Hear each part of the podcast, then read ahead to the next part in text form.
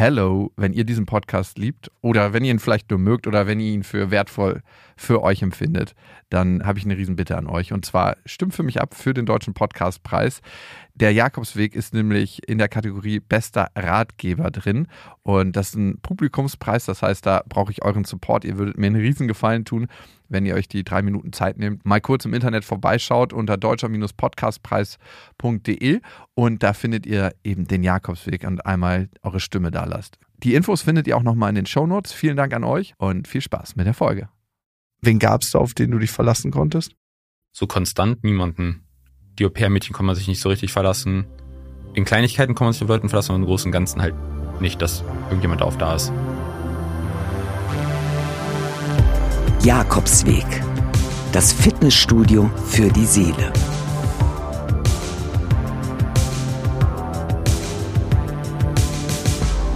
Hallo und herzlich willkommen zum Jakobsweg. Heute eine Folge der etwas anderen Art, nämlich eine Coaching-Folge. Und zwar habe ich mir lange überlegt, will ich das machen oder will ich das nicht machen. Es kamen halt immer mehr Anfragen, ob ich das machen wollen würde von Leuten. Und ich hatte eigentlich die Haltung, nee, alles ist gut gerade, wie es ist. Und irgendwann dachte ich, probier es einfach mal aus. Let's go. Aber wenn dann richtig, und dann habe ich auch den Aufruf gemacht, ne, Max? Mhm. Und da kam die Nachricht von André rein. Und ich habe die Nachricht von André gelesen und der meinte, es geht eigentlich bei ihm um sein Verhältnis zur Arbeit, wie er sich darüber definiert, sein eigenes Selbstwertgefühl davon auch vielleicht ein Stück weit abhängig macht und dass er nicht so richtig die Balance zwischen Arbeit und Freizeit findet und dass sie immer wieder aus den Fugen gerät. Und ich dachte mir, eigentlich kannst du das nicht machen. Warum nicht? Weil du vielleicht leicht befangen bist bei dem Thema. Das ist vielleicht genau mein eigenes Thema. Ich habe dann aber doch ja gesagt, weil ich es spannend fand. Ne? Und ja, es ist so ein bisschen so, als ob ein Blinder einen anderen Blinden durch den, durch den Park führt und äh, sagt, hier geht's lang. Ich bin auf jeden Fall mal gespannt, äh, was der für Themen mitbringt äh, und wie groß die Überschneidungen sind zu deinen Themen. Und ich, ich stelle mir so ein bisschen so vor, dass ihr euch gegenseitig hochschaukelt und alles gar nicht so schlimm. Beide so auf dem Rücken klopft, ja, gut gemacht, mein Sohn. So ein bisschen erwarte ich, dass das kommt. Mal sehen. Ja, und ich finde, das darf auch mal sein, so ein Prozess, der vielleicht nicht 100% on point ist, was ein ganz, ganz großes Thema bei ihm war, bei dem André, dass er nicht den absoluten Leidensdruck hatte. Das heißt, du würdest jemanden eigentlich nicht psychologisch beraten, der nicht mit einem ganz, ganz klaren Anliegen kommt, wo er sagt, hey, hier habe ich eine Sache, hier habe ich einen Leidensdruck, die geht immer wieder schief und die möchte ich verändern. Also klar kann man auch machen, so ein bisschen Wellbeing-Coaching. Ja, darf auch sein, ja. wenn, er, wenn er dafür bezahlt. Naja, der Deal hier ist ja ein anderer, ne? Wir ja, jetzt hier in dem Kontext ja. Wir nehmen das auf. Natürlich, wenn man zu einem Coach geht oder zu einem Therapeuten und keinen Leidensdruck hat und trotzdem dafür dann finanziell aufkommt, kann der Coach natürlich offiziell sagen, hey du, ich spüre bei dir gerade nicht so richtig, dass du ein Thema hast, aber wenn du gerne mit mir quatschen willst, können wir das gerne machen. Kostet aber Ja, aber hör mal rein, ob André einfach nur mit mir quatschen wollte oder ob du meinst, dass er wirklich einen Leidensdruck hat. Und ich sag, er spürt seinen Leidensdruck nicht. Und dann hat er eigentlich keinen. Aber es gibt ein Thema bei ihm und da hören wir mal rein und wir fangen mit seinem Verhältnis zur Arbeit an und wie viel er arbeitet.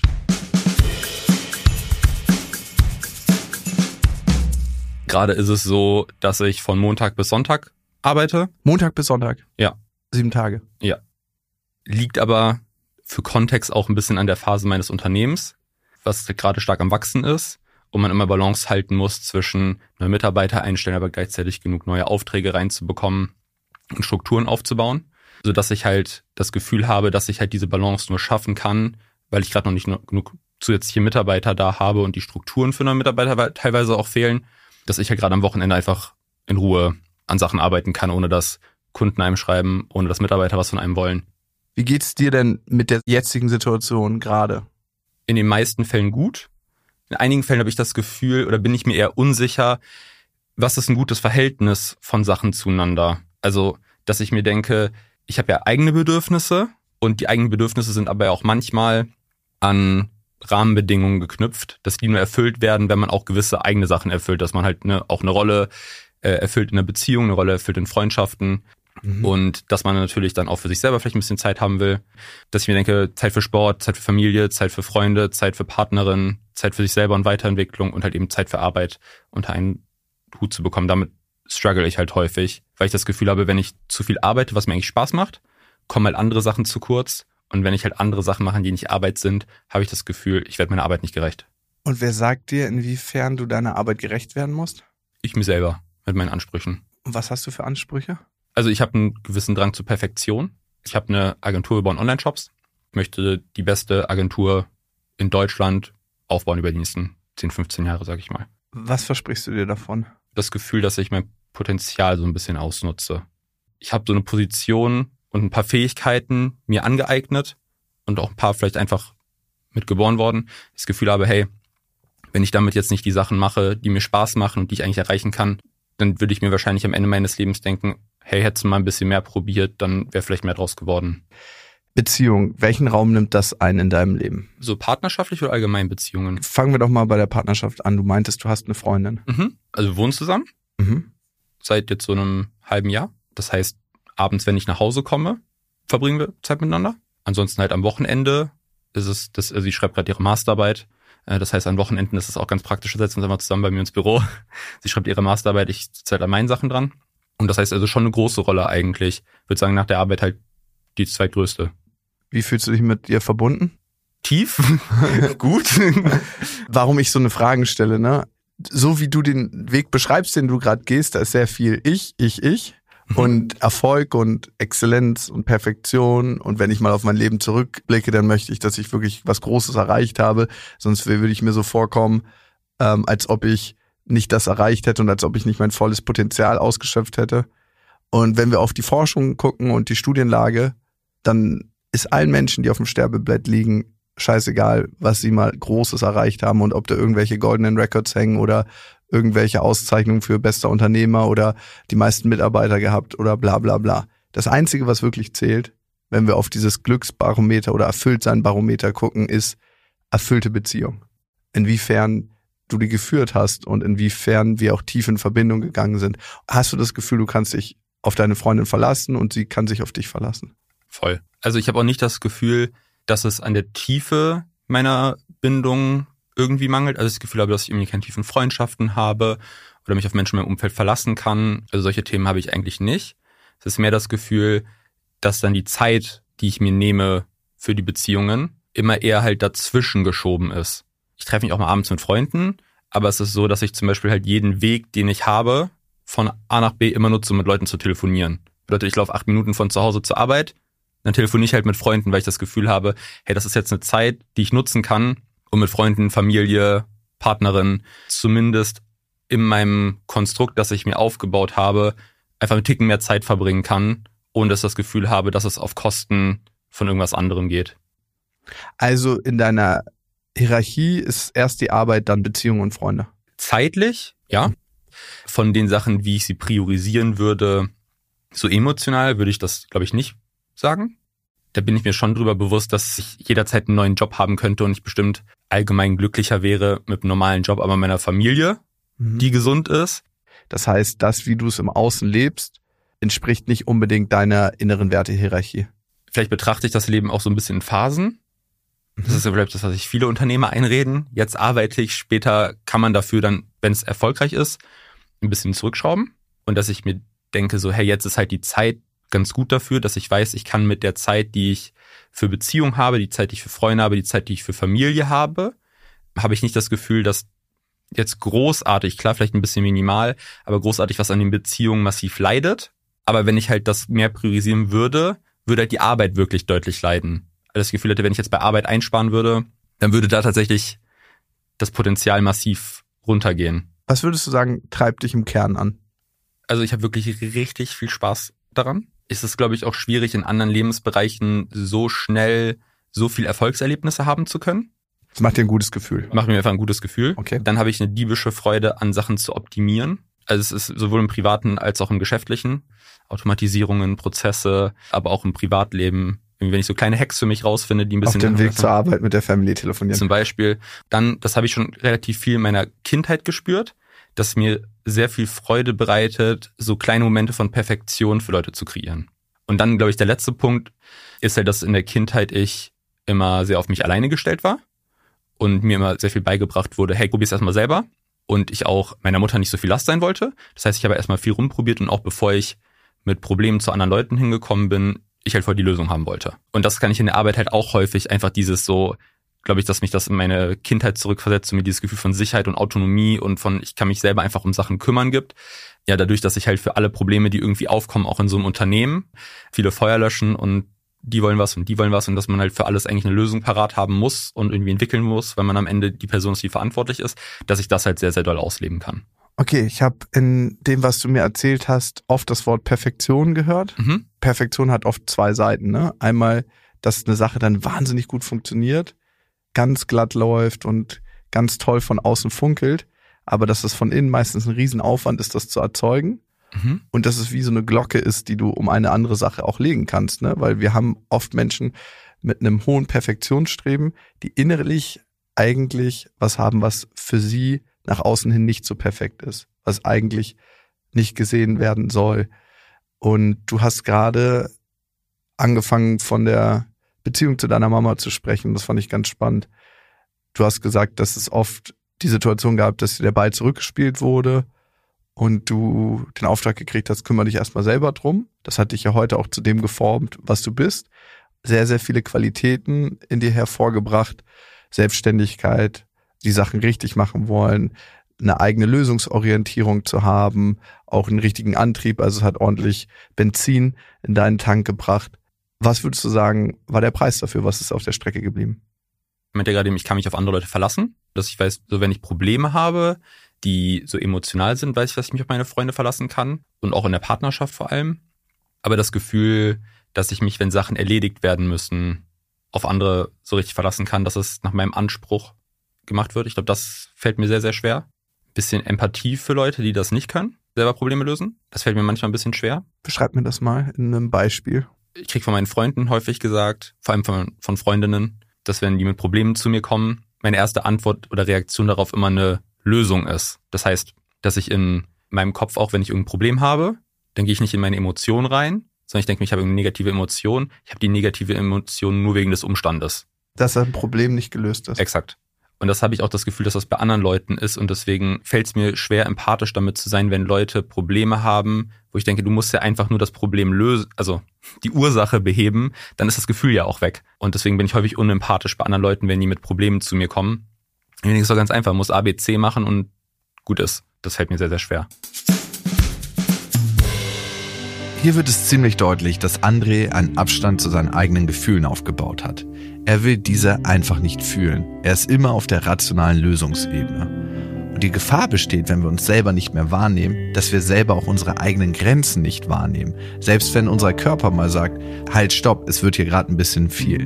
Und das kann bis in den Burnout münden. Worin die Ursache von Andres nicht fühlen wollen begründet ist, werde ich später erfragen. Erstmal will ich wissen, wie er mit sich selber umgeht. Wie empathisch bist du mit dir selber? Ich glaube, ich bin sehr hart zu mir, was Leistung angeht, was Disziplinsachen angeht.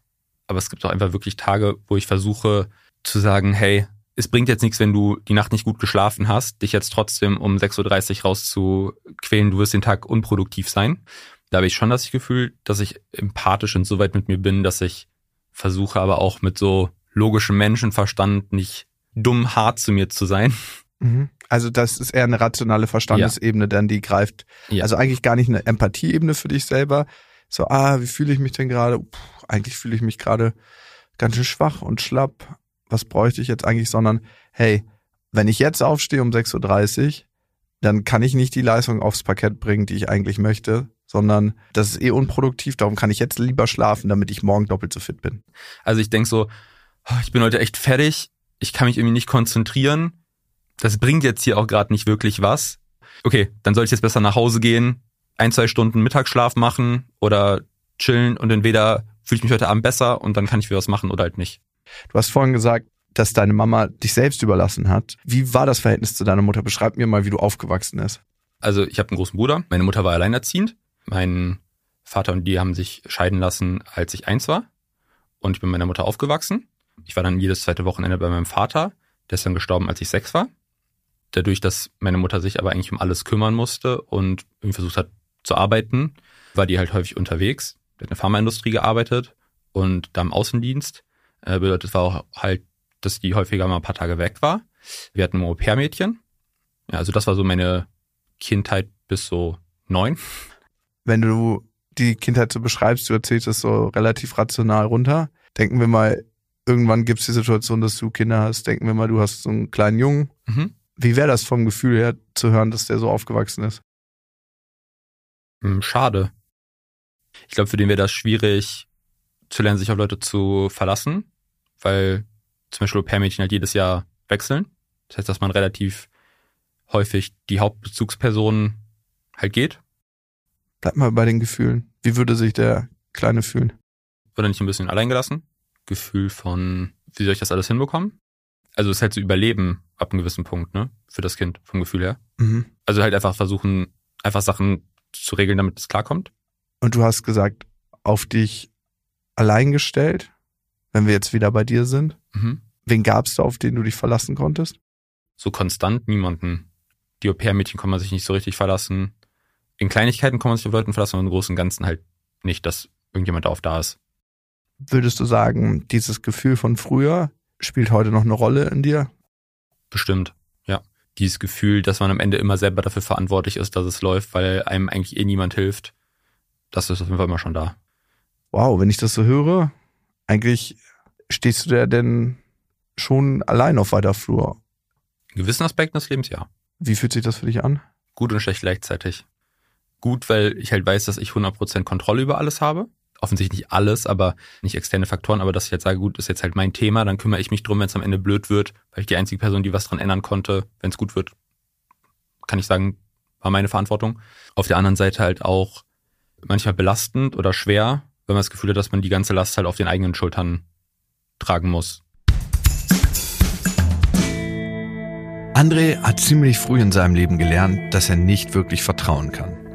Dass er sich nur auf sich selber verlassen kann und er am Ende keinen emotionalen Hafen hat.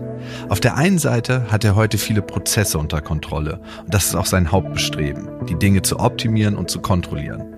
Auf der anderen Seite ist der Preis für ein hohes Bedürfnis an Kontrolle Vertrauen. Und wer nicht vertrauen kann, dem fällt es in der Regel schwer, tiefe Beziehungen zu führen. Wie ist denn deine Beziehung heute zu deiner Mama? Sehr, sehr gut. Es ist aber immer noch so, dass ich halt nicht mit so inhaltlichen Problemen zu dir gehe, sondern halt eher, wenn mir nicht gut geht oder irgendwelche emotionalen Sachen. Die Naturwissenschaftlerin, ist eher, machst das schon. Wo war denn dein emotionales Zuhause? Also wenn du beschreibst, wie du heute mit Freunden agierst, dass du sehr schnell nach Lösungen suchst, wo war dein emotionales Zuhause als Kind? Hey, ich komme aus der Schule, hab vielleicht eine schlechte Note geschrieben oder hab total Angst vor der Klausur. An wen hast du dich da gewendet? Eigentlich an niemanden. Also so richtig. Und wenn das heute vorkommt, an wen wendest du dich dann? Wenn ich eine Lösung dafür habe, meine Eltern. Also du kannst erst zu deinen Eltern gehen, sobald du eine Lösung dafür hast. Ja, oder wenn ich halt, also wenn ich Lösungswege quasi überlegt habe. Ja, weil das war die Aufgabe, die deine Eltern Ja. dir immer gestellt haben oder deine Mutter, ne? Also ich glaube, dass ich auch mit den Ansagen zu meinen Eltern gehen könnte. Ich glaube nicht, dass das Problem wäre, aber ich tue es halt nicht. Das ist eine emotionale Blockade auf jeden Fall bei mir. Was würde passieren, wenn du das machen würdest, wenn du sagst, Mama, ich weiß nicht mehr weiter? Was ist da in deinem Kopf? Was würde passieren? Ich will meine Mutter sagen, wie finden wir den Weg? Ist eigentlich nichts Schlimmes. Ich weiß nur, dass es so ein bisschen meinen eigenen Stolz verletzt. Ich habe ein sehr hohes Bedürfnis nach Abgrenzung, so dass ich das Gefühl habe, ich kann meine eigene Entscheidung treffen, ich kriege das selber hin, ich bin nicht angewiesen auf meine Eltern mehr. Also als ich fertig war mit meinem Studium, dachte ich mir so, jetzt möchte ich nicht mehr angewiesen sein in irgendeiner Art und Weise Also Abgrenzung. Abgrenzung, um einfach auch zu beweisen, dass ich es halt hinbekomme und mir nicht quasi irgendwas sagen lassen muss. Nicht, dass meine Eltern wie großartig einschränkend waren, aber halt so in den Kleinigkeiten hat mich das schon gestört, wenn mir, wie gesagt, wurde, wie ich meinen Tag zu gestalten habe oder sowas, weil man zu Hause sein soll. Sowas halt. Wenn ich mir dein Leben angucke und das Leben möchte eigentlich immer in Waage sein, ne? Mhm. Dann merke ich ganz viel Gewicht auf der Seite. Ich bin kompetent, ich habe die Dinge unter Kontrolle, ich habe ein hohes Perfektionsstreben, ich weiß Lösungen zu Dingen, ich habe ein hohes Autonomiebestreben, ich kann Dinge regeln, aber wenig auf der Seite Gefühle von ich zeige Schwäche, Verletzlichkeit, ich komme zu meiner Mutter, wenn ich wirklich emotional verwundet bin. Und es kann sein, dass bei dir durch die Art, wie du aufgewachsen bist, dass eigentlich kein wirklich emotionales Zuhause für dich da war. Mhm. Der Eindruck entstanden ist, ich bin nicht liebenswert für das, was ich bin. Sondern nur, wenn ich Lösungen parat habe. Mhm.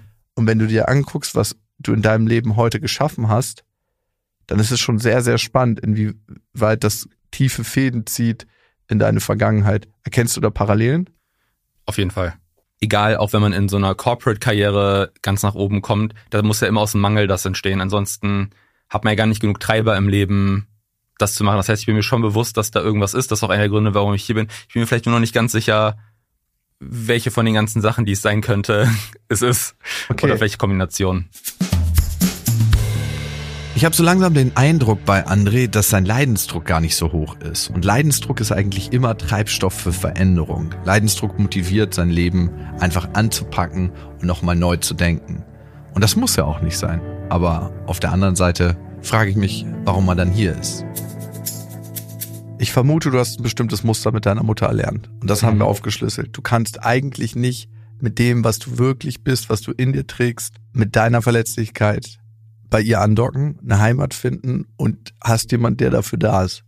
Und das ist ja eigentlich eine sehr, sehr schmerzliche Erfahrung für ein Kind. Das heißt, ich muss etwas sein und ich muss etwas kreieren, um eigentlich wieder Anerkennung slash Liebe zu erfahren. Mhm. Und das ist ein wahnsinniger Treiber für ganz, ganz, ganz viele Menschen, egal wo du dich umguckst. Und gerade wenn du dich in den Medien umguckst, in den oberen Führungsetagen von großen Unternehmen, du findest sehr, sehr häufig eine ähnliche Biografie zu dir.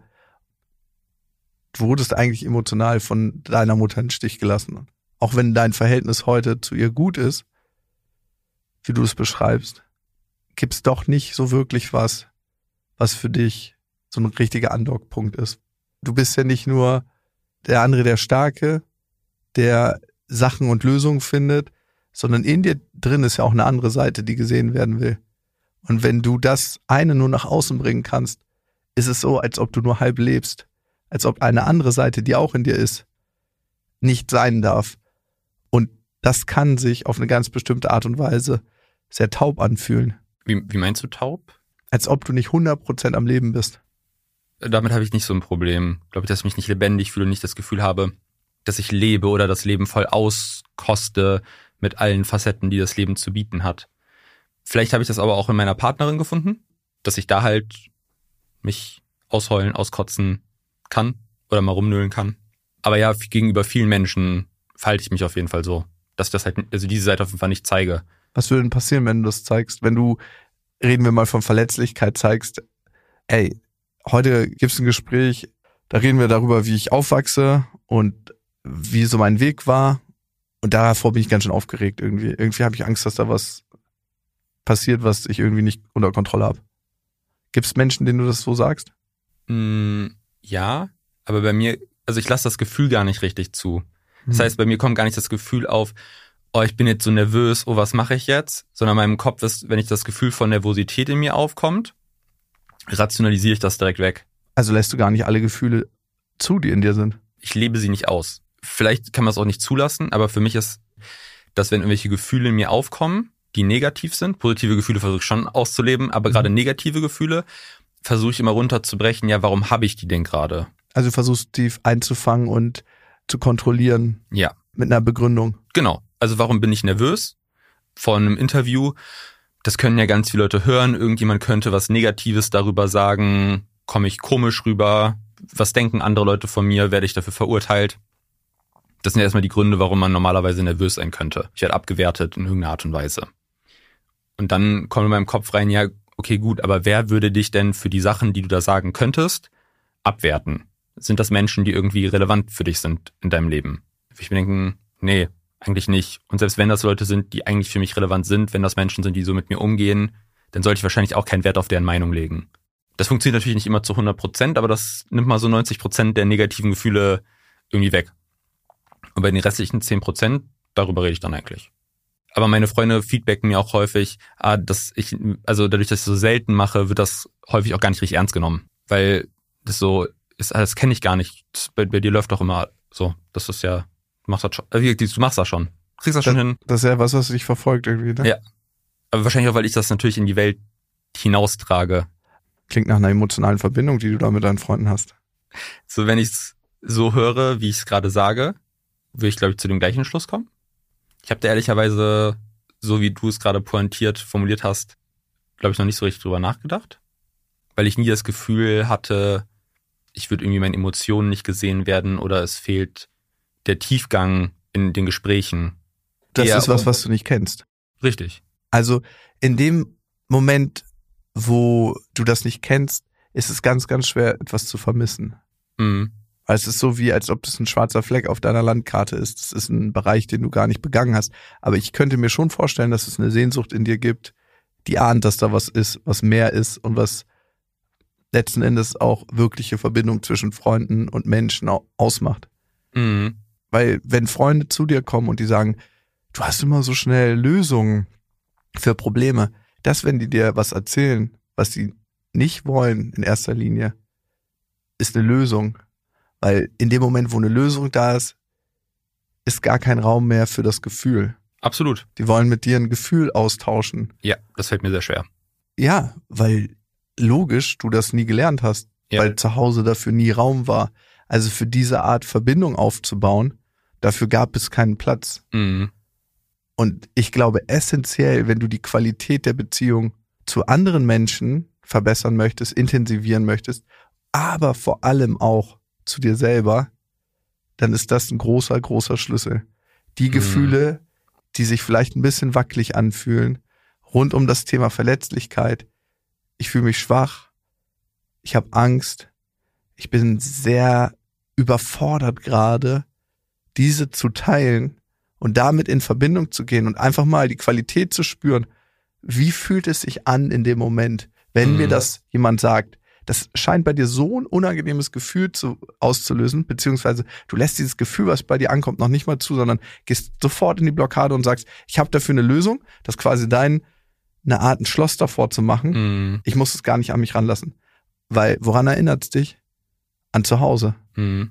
Dass deine Mutter niemals diese Gefühle bei dir zugelassen hat. Mhm. Und es scheint so ein tiefer Schmerz in dir zu sein, dass du sagst, du möchtest das nie wieder bei dir spüren und kannst es deshalb auch nicht bei anderen spüren.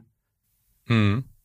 Der Preis dafür ist die Tiefe der Verbindung, die du aufbaust mit Menschen.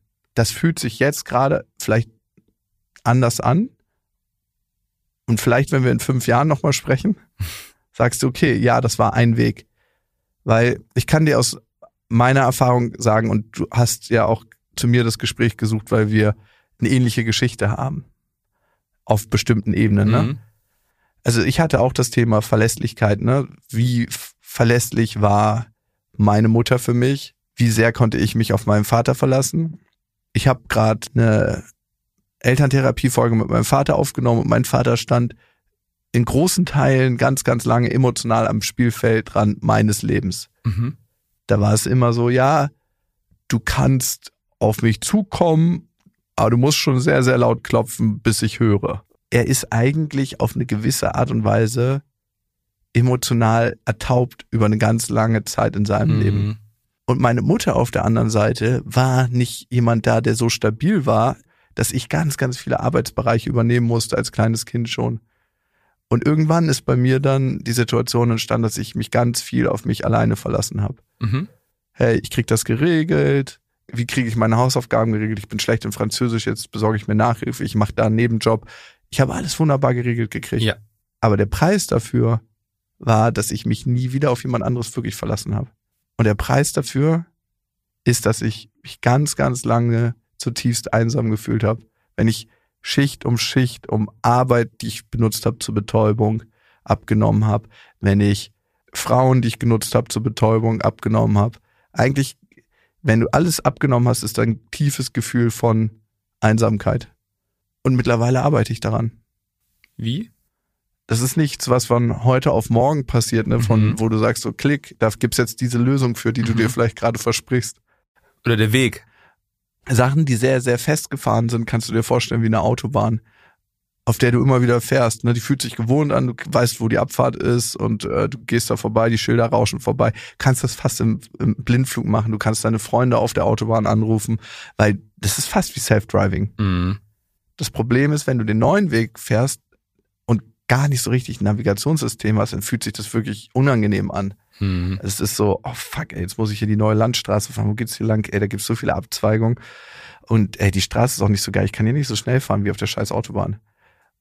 Und meine Landstraße ist mit Menschen auch in Kontakt über das zu gehen, was mir wirklich unangenehm ist. Weil wir haben diese Möglichkeit abzubiegen. Hm. Was teile ich und was teile ich nicht? Es gibt immer diese zwei, das behalte ich lieber für mich, das kriege ich schon selber irgendwie gelöst. Aber wie fühlt sich dann eigentlich an, wenn ich das mit jemandem teile, der mir nahe steht und sage, ey, ähm, wenn ich ganz ehrlich bin, ich, ah, ich habe gar keine Lösung für dich, aber ich fühle das, was du gerade sagst, das fühlt sich vielleicht sehr traurig für dich an. Also in mir resoniert es auf jeden Fall, wenn du mir das erzählst, dass der Typ dich verlassen hat und du jetzt irgendwie dich einsam fühlst. Ich fühle deine Einsamkeit.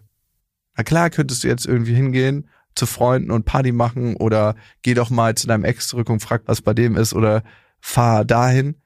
Aber du kannst auch einfach in dem Moment für das Gefühl da sein. Ich versuche das regelmäßig. Ich habe mir mittlerweile auch angewöhnt zu fragen, möchtest du gerade emotionalen Support oder möchtest du eine Lösung? Weil ich habe das Gefühl, ich bin da wirklich, wie du sagst, ein bisschen taub, dass ich das häufig auch nicht so gut spüren kann, was gerade das Bedürfnis von der anderen Person ist. Deswegen frage ich manchmal einfach nach. Und ich versuche dann einfach zuzuhören. Weil manchmal wollen Leute einfach Das das einfach loswerden. Ja, habe ich auch schon mal gehört. Es fühlt sich aber häufig ein bisschen unauthentisch an von mir. Genau. Weil es anscheinend bei mir halt so blockiert. Ja. Ähm, es fü- fühlt sich nicht unauthentisch an, weil es unauthentisch ist, sondern weil es ist was ist, was in deinem System noch nicht gelernt ist. genau. Und das verwechseln wir ganz oft. Dinge, die in unserem System gelernt sind, das merken wir, okay, das ist normal, das fühlt sich authentisch an. Wie es sich vielleicht für manch einen Hooligan authentisch anfühlen mag, wenn er ultra wütend ist, jemanden dafür zu verdreschen, Mm, das fühlt sich für den wahnsinnig authentisch an dem Moment. Aber vielleicht, weil das seine Art ist, mit Wut und Aggression umzugehen, weil das was Gelerntes ist. Und das andere, diese Landstraße, die ich gerade beschrieben habe, je mehr du sie fährst, desto authentischer wird sie sich anfühlen. Und je größer wird das Spektrum an Gefühlen, was du wahrnehmen kannst. Und in dem Moment, wo du nie unangenehme Gefühle zulässt, und ich rede nicht von negativen Gefühlen, Mhm. ist einfach unangenehm in dem Moment. So ein Gefühl von Angst, so ein Gefühl von Schwäche. Die bilden den Kontrast zu den angenehmen Gefühlen. mhm. Und der Kontrast fehlt dir im Moment, weil du diese dunklere Seite gar nicht zulässt. Mhm. Und du brauchst für Licht auch den Schatten. Mhm. Ja, ich verstehe die Metapher. Ich denke mir immer, warum sollte ich negative Gefühle haben wollen?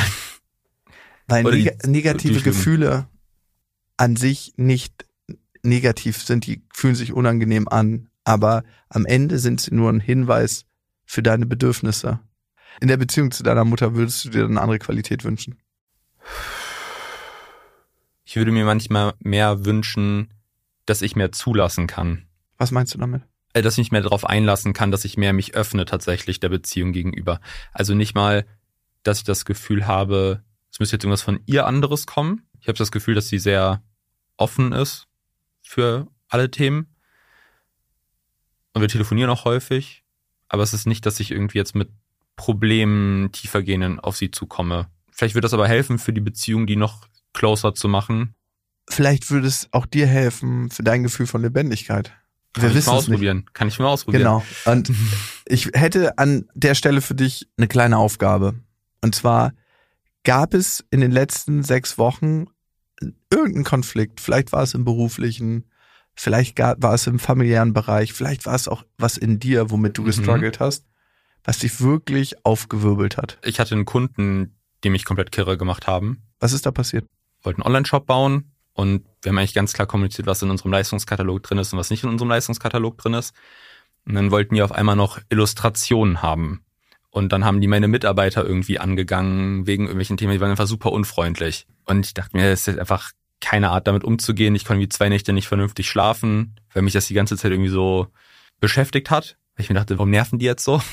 Ich bin damit umgegangen, indem ich einfach gesagt habe, ey, hab zwei Optionen. Entweder wir machen das jetzt hier sauber und ihr faltet euch so, wie wir das eigentlich ursprünglich ausgemacht haben, oder kriegt einfach eure Anzahlung zurück und lasst uns in Ruhe. Die haben dann die zweite Variante genommen und danach ging es mir auch sehr, sehr viel besser. Was für Gefühle haben dich da begleitet, die du normalerweise mit deiner Mutter nicht teilen würdest? Ich habe immer Wut, Wut würdest du mit deiner Mutter nicht te- teilen? doch. Ja, okay. Ist ja auch ein starkes Gefühl. Und auch natürlich dieses Gefühl, habe ich irgendwas falsch gemacht. dass der Kunde so sehr darauf beharrt, dass das ursprünglich abgemacht war. Ich glaube, das letzte würde ich dann wahrscheinlich nicht so teilen. Okay, dass du vielleicht einen Fehler gemacht hast. Dass da eine Unsicherheit ist. Also ich würde schon sagen, vielleicht habe ich auch das einfach falsch verstanden, aber quasi in die Tiefe von dieser, von diesem Gefühl der Möglichkeit Okay. einzugehen. Deine Hausaufgabe ist, das einmal mit deiner Mutter zu teilen und zu gucken einfach mal, was passiert. Mhm.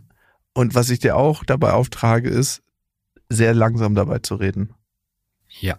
Wenn deine Mutter in bestimmten Fällen nicht antwortet, einfach das mal so stehen zu lassen.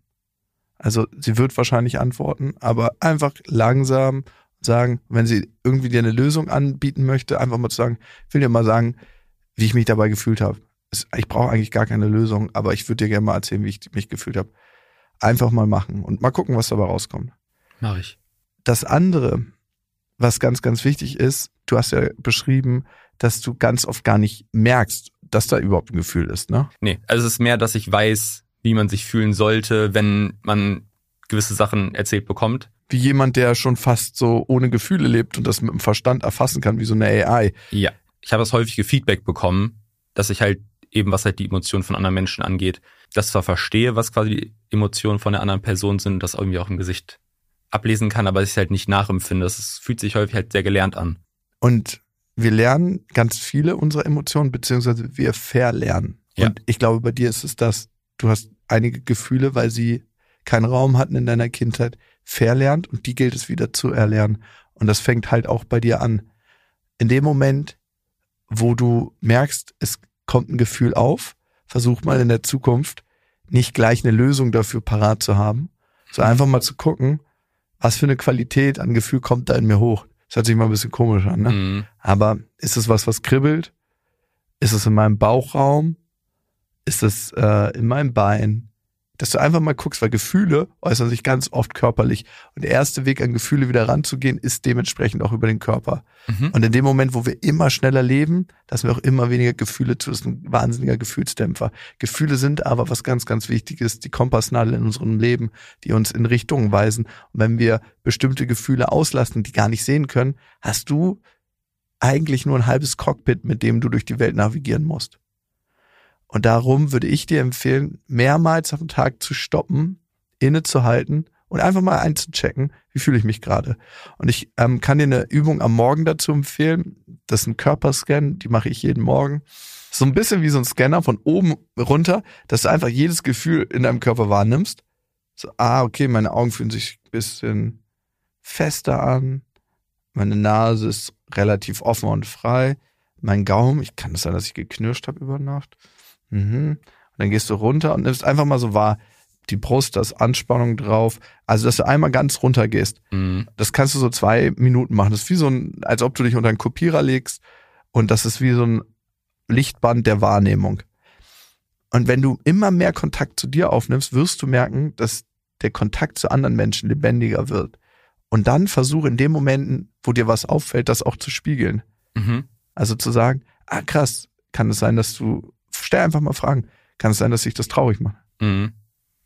Ist ganz lustig, dass du das gerade so beschrieben hast. Ich habe nämlich auch eine Meditations-App und mache das auch häufiger. Bei mir ist das aber mehr so 15 Sekunden und mehr so, habe ich jetzt Nackenverspannung oder nicht? also halt wieder auch sehr viel oberflächlicher als das, wie du es gerade beschrieben hast. Also ich habe meine Augenlider habe ich jetzt noch nie reflektiert, wie die sich gerade anfühlen oder meine Nase, Kiefer spürt man dann schon Mhm. eher, also die Sachen, die man tatsächlich halt physisch wirklich spürbar hat, aber nicht die, wo man sich rein fühlen muss tatsächlich und halt, glaube ich, die eine Ebene tiefer gehen muss, Ja, um tatsächlich zu spüren, wie geht es mir gerade, sondern für mich ist, war das immer, habe ich gerade einen verspannten Nacken, habe ich gerade gibt es Kopfschmerzen, irgendwo ein Problem in meinem Körper? das ich lösen kann und nicht, kann ich mal in mich reinspüren, wie es mir einfach gerade geht und ohne einen, eine Sache, die ich danach damit machen muss, sondern einfach mal die Sache auch dabei belassen zu können, wie sie gerade ist. Und da sind wir bei deiner letzten Hausaufgabe. Was machst du in deinem Leben nur der Sache wegen? Also ich habe Hobbys, viele Sachen, die mir Spaß machen, aber ich mache die halt, weil es mir Spaß macht und nicht der Sache wegen. Ja, Das das, ist- okay, das ist legitim. okay. Was machst du da? Äh, kochen sehr Mhm. gerne. Dann Sport mit Freunden, Mhm. Basketball spielen zum Beispiel. Wie viel Platz hat das im Moment in deinem Leben? Vielleicht so zwei Stunden die Woche, ein, ein bis zwei. Also beides kombiniert. relativ schnell kochen. Ich kann relativ schnell schnibbeln. Was machst du mit der ganzen Zeit, die du sparst? Viel arbeiten. Und dann, um dann irgendwann Freizeit zu haben? Nee, ich, ich weiß es nicht, wofür. Um was Bestimmtes nicht fühlen zu müssen, könnte ich mir vorstellen. Das wird, wenn du deine Filter aufmachst und die Sachen, die Übung, die ich dir gesagt habe, Ja. mach die Filter auf. Und das andere ist, räume mehr Zeit ein für Dinge, die du nur der Sache wegen machst. Für mich ist halt der Drang dazu, das Leben zu spüren und jede Sekunde auszukosten, interpretiere ich aus irgendeinem Grund damit, jede Minute zu füllen. Ich weiß auch, dass mir, wenn ich mir Zeit für Tagebuch schreiben und mir Zeit für Meditieren und für das einfach Sein und das Spüren und mich reingehen, dass mir damit besser geht. Ich mache das aber halt, reflektiere ich dann auch häufig halt nicht, weil ich weiß, dass es mir besser geht, sondern weil ich das Gefühl habe, ah, ich weiß, dass mir das gut tut und deswegen mache ich es wieder auf einer Metaebene und nicht wegen der tatsächlichen Gefühle. Genau, das ist die Herangehensweise, die dir im Moment zur Verfügung steht. Ja. Und trotzdem gilt es, das Gefühl erstmal zu spüren. Und es gibt Menschen, die spüren Gefühle sehr, sehr deutlich und sind überfraut oder übermannt. Und du bist genau auf der ganz anderen Ebene des Spektrums. Du fühlst die Gefühle gar nicht erst Mhm. und bist nur im Kopf. Und deswegen findet dein Leben nicht aus der Emotion statt, sondern Ja. aus dem Verstand. Und ich kann nur sagen, es ist eine wahnsinnige Qualität, wenn beides sein darf. Wenn das Mhm. Leben aus der Emotion sein darf und das Leben aus dem Verstand. Mit allen Gefühlen und wenn man beides kann. Es geht immer nicht um das eine ausschließlich, sondern immer um die Ausgeglichenheit im Leben. Und Die Balance. die Balance. Und vielleicht kannst du die eine Qualität für dich noch mehr integrieren und damit, darum habe ich auch am Anfang gefragt nach Lebendigkeit, Mhm. Mehr Lebendigkeit in dein Leben holen. Und vielleicht vermisst du im Moment keine Lebendigkeit. Und das weiß ich nicht. Ich kann es nur als These aufstellen. Mhm. Vielleicht vermisst du etwas nicht, weil du es gar nicht kennst. Das kann sehr gut sein. Alright, dann danke ich dir auf jeden Fall, dass du mich in dein Leben mit reingenommen hast. Sehr gerne, dafür war ich hier. Und ich hoffe, du hast heute was mitgenommen für dich zum Rummarinieren. Auf jeden Fall. Ich glaube gerade am Ende nochmal das so ein bisschen aufzuschlüsseln. Und ich werde auf jeden Fall mal die Hausaufgaben nächstes Mal ausprobieren. Schaden wird's nicht. Das heißt, hoffentlich kommt dabei, lerne ich neue Qualitäten im Leben kennen und mehr Lebendigkeit. Ich äh, werde dich mal auf dem Laufenden halten. Mach das, danke.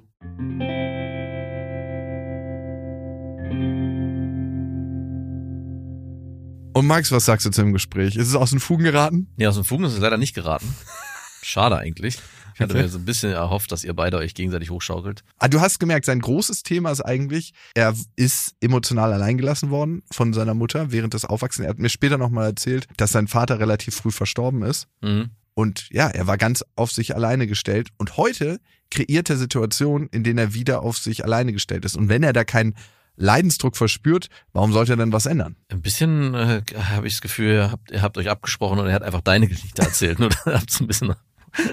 Glaubst du, man kann Menschen helfen, die das gleiche Thema haben? Also die, erste Frage, die sich mir stellt in so einem Kontext ist, will demjenigen geholfen werden? Also ich hatte die ganze Zeit das Gefühl, eigentlich kommt er ganz gut klar, eigentlich passt ja alles für ihn. Klar, er arbeitet sieben Tage die Woche, das wäre überhaupt nicht meins.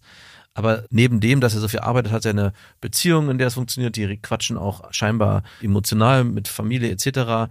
Er hat Hobbys, obwohl die ein bisschen zu kurz kommen. Zwei Stunden die Woche finde ich nicht so viel für eigene Hobbys. Zweieinhalb bitte. Kochen ist aber mit inkludiert, also Nahrungsaufnahme. Mhm. Aber so richtig kam er nicht zu dir und hat gesagt, ey, mir geht's gerade nicht gut. Ich merke, irgendwas muss sich verändern und das ist, glaube ich, der große Knackpunkt. Ich würde gerne einen Veränderungsprozess anstoßen und deswegen kannst du mir vielleicht da auf dem Weg ein paar Tipps geben, kannst mir Methoden an die Hand geben und so ein bisschen war das die ganze Zeit so das Thema, dass ich auch, glaube ich, du das Gefühl hattest, an welchen Stellen setze ich an, um ihm das Gefühl zu geben, gibt's, also du hast eigentlich versucht zu fischen und jedes Mal kam er eigentlich zurück, nee, aber eigentlich ist eigentlich alles ganz gut. Da will ich jetzt mal nicht rangehen. Eigentlich ist alles ganz gut. Und das macht es natürlich für einen Coach in dem Setting schwierig, dann überhaupt mit der Person zu arbeiten. Da gibt's nichts, woran wir arbeiten. Genau, können. es gab eigentlich nicht wirklich was, wo man dann Okay. arbeiten können. Und trotzdem habe ich ihm eine Hausaufgabe aufgegeben. Ja, drei, glaube ich sogar. Und er hat mir dazu ein Feedback geschickt per Sprachnachricht. Wollen wir mal reinhören? Gerne. Moin Jakob, ich wollte mich nochmal bedanken für unsere gemeinsame Session. Ich konnte auf jeden Fall einiges daraus mitnehmen. Ich habe es auch ausprobiert, mit Freunden und Familie mal vermehrt darüber zu sprechen, wie ich mich fühle, ohne dabei über Lösungen zu sprechen. Bin dabei auf ganz gutes Feedback gestoßen, habe aber allerdings gemerkt, dass es äh, für die meisten Leute in meinem Umfeld sehr ungewohnt ist, mit mir über äh, solche Themen zu reden. Es hat sich häufig auch in Konversationen erstmal ein bisschen gezogen, dass Leute quasi damit klarkamen Und äh, auf der anderen Seite war es für mich auch schwierig, das zu machen, weil es für mich sich immer ein bisschen komisch angefühlt hat. Ich habe außerdem dabei gemerkt, dass es sich für mich tatsächlich danach auch ein bisschen komisch anfühlt oder für mich manche Sachen dann realer werden. Bedeutet Sachen, die mir vorher nicht so viel ausgemacht haben, wenn ich tatsächlich viel über die rede, äh, kann es manchmal sein, dass sie mich mehr belasten. Also deswegen weiß ich nicht, ob ich in allen Situationen immer ein großer Fan davon bin, weil ich das Gefühl habe, viele Sachen im Leben bekomme ich eigentlich so ganz gut hin und äh, wuppe ich dadurch, dass ich mich nicht lange mit Themen befasse, wenn man am Ende des Tages sich immer mit allen Themen, die irgendwie schiefgelaufen sind, beschäftigt oder die einem ein schlechtes Gefühl geben, habe ich das Gefühl, die sind äh, natürlich deutlich realer und äh, ist aber manchmal so ein Tag, an dem halt irgendwie zehn Sachen schieflaufen, man äh, die Sachen dann den mehr Wert quasi zuschreibt, als es sonst getan hätte. Also ich habe immer einiges mitgenommen, einige Vorteile gesehen und einige Sachen, äh, wo ich noch nicht ganz sicher bin, wie ich damit weitermachen werde, beziehungsweise wie sich das in den nächsten Wochen, Monaten und Jahren bei mir entwickelt. Ja, ich würde vielleicht mit dem Leidensdruck sogar noch eins oben draufsetzen. Ich glaube, der Leidensdruck ist, dass er nicht weiß, dass er einen Leidensdruck hat. Das ist so wie jemandem über die Straße helfen, der gar nicht über die Straße will. Ja. Dann bleibt er auf der anderen Seite stehen. Ist auch voll in Ordnung. Die Gefahr, wenn du deine Gefühle nicht wahrnimmst, ne, auch äh, die unangenehm ist, dass du zum Beispiel in seiner Position, wenn er sieben Tage die Woche arbeitest, gar nicht Warnsignale wahrnimmst, die dich in Burnout führen. Eine Sache. Ja.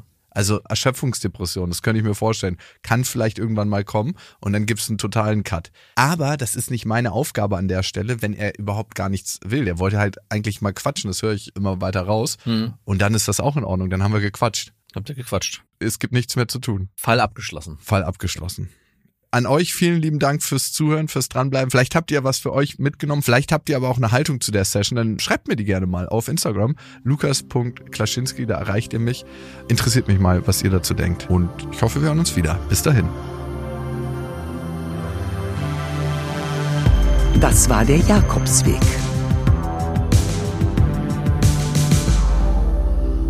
Eine Produktion von Auf die Ohren. Der 7-One Audio Podcast-Tipp. So, ganz kurz, stopp, bevor ihr abschaltet. Hallo, Grüße, äh, hier sind wir nochmal. Wir sind äh, Niklas und David und äh, wenn euch diese Podcast-Folge, die ihr jetzt gerade gehört habt, gut gefallen hat, dann können wir euch nur sehr empfehlen, kommt mal rüber zu uns. Hört mal, hört mal, hört mal bei uns rein. Vielleicht ist das ja was für euch. Es ist eine Einladung. Ja, absolut. Also wir öffnen die Tür. Und ihr müsst nur noch reinkommen. Genau, kommt rein. Also vielleicht habt ihr jetzt noch was vor, vielleicht habt ihr noch eine Autofahrt vor euch, vielleicht wollt Genau. ihr jetzt gerade noch mal zu Hause ein bisschen sauber machen, aufräumen ähm, oder Freund, Freundin besuchen oder Oma und Opa, dann ähm, äh, hört doch einfach mal eine Folge. Wir sind quasi die 5 Euro, die ihr irgendwann mal in die Hosentasche gesteckt habt und dann die Hose gewaschen habt und dann äh, aus dem Schrank wieder rausnehmt und sagt, oh, hier sind 5 Euro. Das sind wir. Wir sind quasi ein Geschenk für euch. Und Ja. ihr wusstet aber noch nichts davon. Ja, ihr könntet wahrscheinlich gleich reicher sein, wenn ihr uns hört. Ah, gedanklich. Also mental ähm, Bereicherung im äh, Mindset. Falls ihr äh, Mindset-Defizite aufweist. Kommt We vorbei. got you covered. Wir gleichen das aus. Also bis gleich. Dudes, der Podcast, überall und auf allen Podcast-Plattformen.